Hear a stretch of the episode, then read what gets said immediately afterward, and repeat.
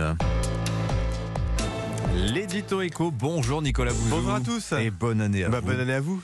En 2022, c'est Mm. l'inflation hein, qui a écrasé totalement les, les débats économiques. Est-ce que ce sera pareil en 2023 Est-ce qu'on va encore parler de l'inflation toute l'année? Oh oui, on va en parler. Déjà, ce qu'il faut voir, c'est que l'économie, elle est secouée par des chocs qui ne sont pas économiques hein, en réalité. hein. Ce qui a fait l'actualité et ce qui a changé la nature de l'économie ces dernières années, c'est la pandémie, on vient d'en parler.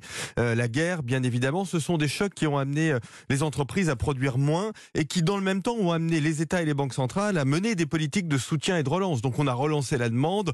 De l'autre côté, euh, on a eu des problèmes de production. Bah, c'est ça, hein, c'est ce déséquilibre, au fond, qui a généré de, de l'inflation. Alors, ce qui normalisera l'économie, bah, ce serait euh, la fin de la guerre et la fin de la pandémie. hein. L'économie, elle est soumise euh, à la géopolitique et au Covid. Bon, de ce point de vue, les nouvelles sont pas forcément très bonnes. Oui, voilà, parce que ce sont des phénomènes au long cours. Ouais. Il, il semble quand même que l'inflation reflue quelque peu. hein. Ouais, vous avez raison. Ouais, regardez ce qui s'est passé en Espagne, par exemple, où l'inflation est tombée à 5,8%. Alors l'Espagne venait de beaucoup plus haut que la France. C'est le cinquième mois de recul. Hein. C'est lié à la faiblesse, maintenant, on peut le dire, des prix euh, du pétrole et de l'électricité. En fait, ce qu'on peut se dire, hein, c'est que les politiques de lutte contre l'inflation, finalement, elles ont peut-être été euh, efficaces. Alors en France, on a eu cette originalité du bouclier tarifaire hein, qui nous permet d'avoir une inflation inférieure aux pays qui nous euh, entourent. Mais ce que l'on voit partout euh, autour de nous, c'est que les salaires ont été relativement sages et n'ont pas contribué à l'inflation. Ah, Les banques centrales, elles, elles luttent.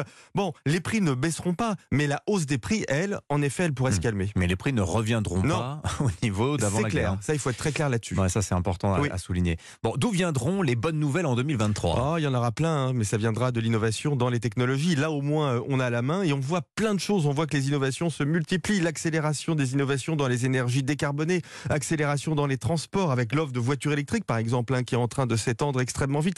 Une accélération formidable dans la santé avec énormément d'essais cliniques en 2023 dans les cancers, dans les maladies rares.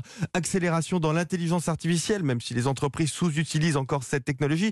Tout ça, ça doit permettre des gains de productivité, ça doit permettre de la croissance, ça doit permettre une augmentation des salaires. Donc, soyons lucides quant aux problèmes, hein, ils sont énormes, hein, on va pas se cacher, mais ne sous-estimons pas notre capacité, grâce à l'innovation, grâce à la technologie, à générer du progrès. Une touche d'optimisme pour bien démarrer l'année. Merci Voilà. beaucoup, Nicolas Bouzou. À demain. À demain, 7h23.